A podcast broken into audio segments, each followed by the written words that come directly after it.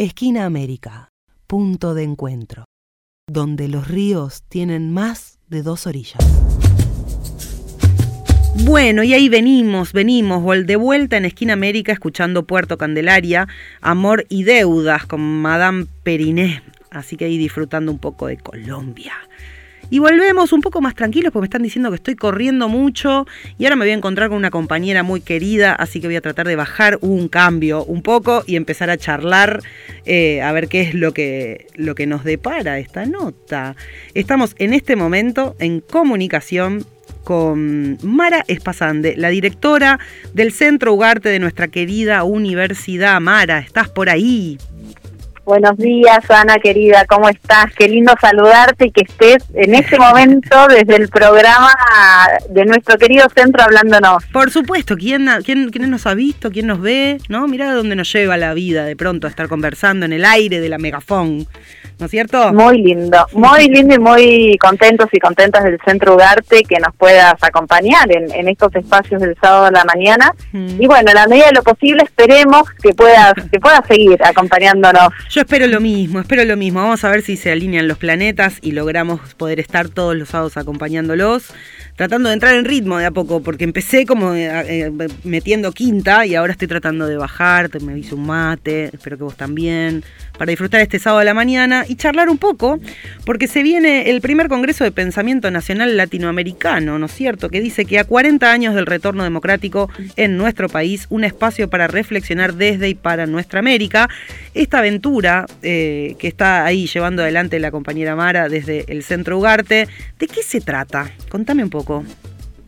Se trata de una aventura y una locura también, porque no? bueno, las cosas lindas nacen un poco de la mano de la locura y las aventuras.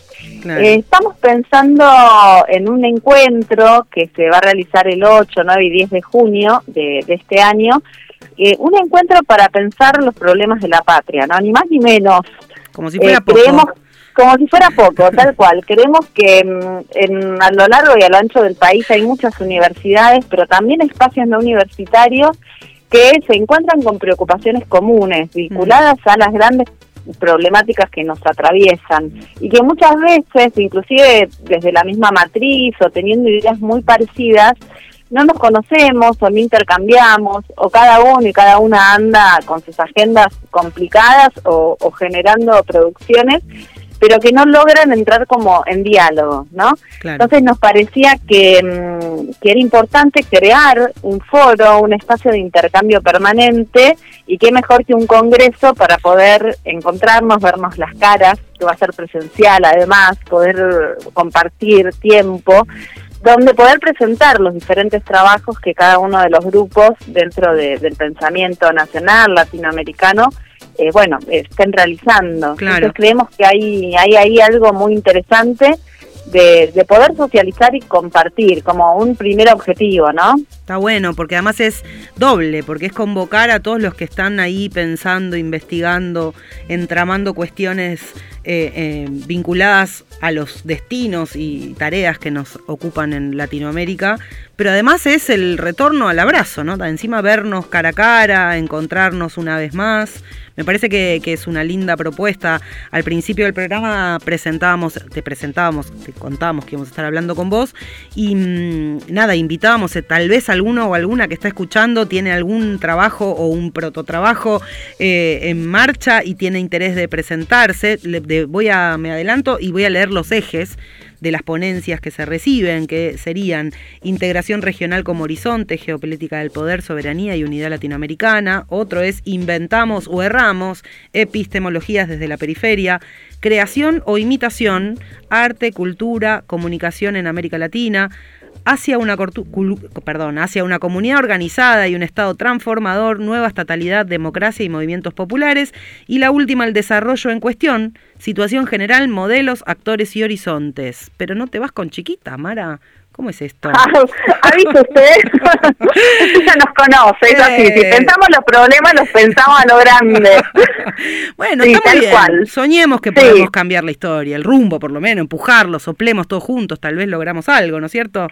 Sí, tal cual. Cuando tuvimos que definir eh, las metas temáticas, muchas veces pasa en los congresos académicos mm. que cada grupo de trabajo presenta mesas, ¿no? Entonces uno quiere participar y cuando vos ingresas al programa te encontrás con 20 mesas, 30 mesas y un poco te perdés a dónde apunta el, el encuentro o este evento científico. Lo que queríamos un poco era evitar esto. Eh, efectivamente, en este congreso, como queremos combinar la producción estrictamente académica con una reflexión también social y política que creemos que atraviese y que no deberían estar separados, lo que hicimos fue agrupar las mesas temáticas donde cada persona se puede anotar para exponer en cinco grandes ejes o problemas que son los que vos acabas de enunciar, que efectivamente son muy amplios, pero creemos que tienen que ver con los grandes problemas, la cuestión geopolítica, de la integración y de la soberanía, la descolonización pedagógica, epistemologías para la periferia, como solemos llamarlo,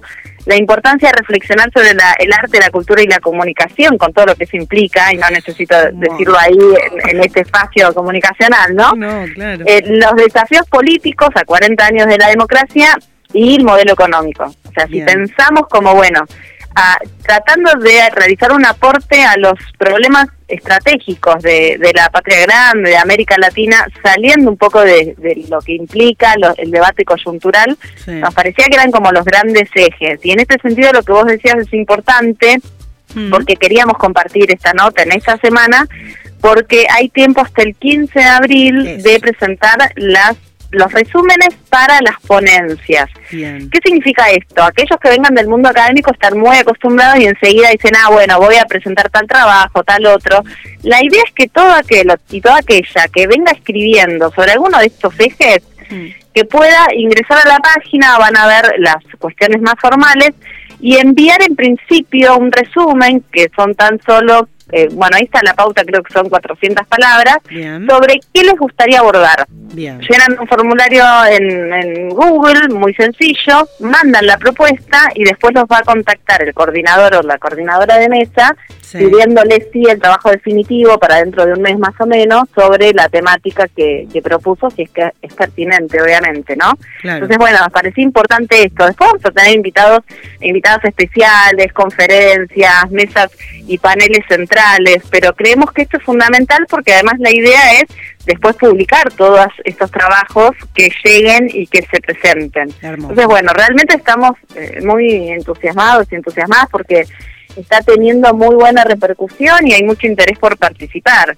Creemos que también esto muestra la ausencia de espacios donde se debatan estos grandes problemas. Claro, no, no, es muy importante, digo, está buenísimo no solo el encuentro, sino poner a, a mezclarnos y ver si le encontramos el, el, agujero al mate, básicamente, ¿no es cierto? Sí, tal cual, en momentos como estos donde todo parece estar bastante complicadito, agitado, vamos a decir, va a tener una mirada esperanzadora, agitado, ¿no? Bueno, cuando hay movimiento algo algo se puede cambiar y algo se puede acomodar, pero evidentemente estamos en un, en un momento de la humanidad muy complejo. Sí, no es solo Latinoamérica, pero pero súper interesante. Así que vamos a recordar, hasta el 15 de marzo se reciben las ponencias.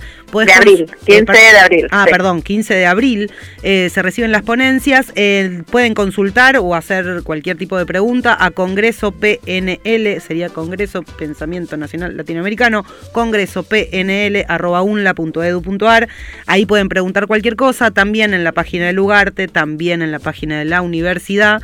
Eh, entonces, hasta el 15 de abril reciben resúmenes de ponencias y en ese mail pueden consultar lo que sea. Este, Exactamente. Pero bueno, ahí estamos en preparación, el equipo debe estar corriendo bastante, ¿no es cierto?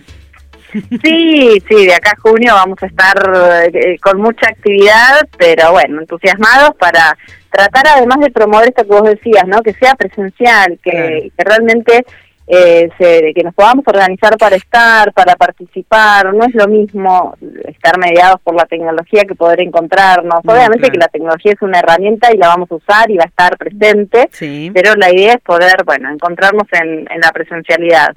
Sí, que está siendo bastante difícil, ¿no? Es como que salimos de la pandemia, ya asumimos, pero está la cosa de movilizarse y participar, está como ahí un poco...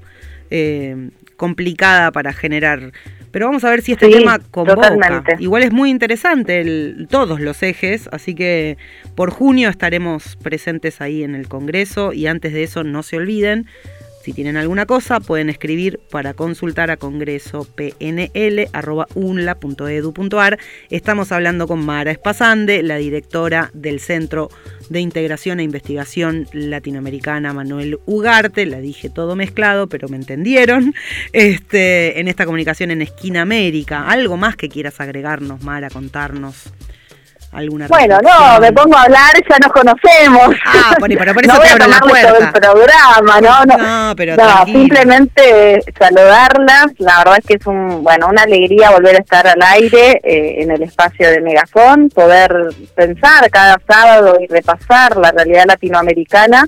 Son años muy complejos donde tenemos muchas cosas para poder analizar, pensar, mirar y, mm. bueno, y agradecerte nuevamente tu presencia y tu compañía en, en, este espacio. Y en breve vamos a estar de nuevo, vamos a estar de nuevo contándoles cuando tengamos la agenda de los, eh, las conferencias principales confirmadas. Sí, sí. Ahí ya estaremos nuevamente. Yo sé que tienen ahí unas sorpresas, así que cuando esté posible decirlo, acá estaremos contándolo, ¿no es cierto? Exactamente. Este, y vamos a ver cuánto empuje podemos dar me parece, como siempre, Mara, me escuchaste decirlo, me parece muy importante que el, Ugarte y este espacio eh, tenga continuidad acá, así que estoy muy más que feliz poder acompañarles y mm, nada, y ojalá sea divertido. Espero que del otro lado no les esté volviendo locos porque me dicen que estoy corriendo un montón. Bueno, así se despiertan un poco en este estado de la mañana, al mediodía casi. Exactamente, arriba todos. Energía, energía. Así que bueno, em, Mara, muchas gracias por ser parte. La próxima nos veremos acá por el estudio, supongo. Te vendrás a dar una vuelta. Exactamente. Sí, ya me voy a organizar para ir y compartir un programa en, el estudio, en el unos matecitos, Claro, unos matecitos, un poquito de música y pensar un poco eh, y seguir charlando. Así que te Dale, tomo el compromiso. La próxima nota sobre el Congreso presencial. Dale, bueno, que tengan un hermoso día. un hermoso día. Dale, gracias Mara.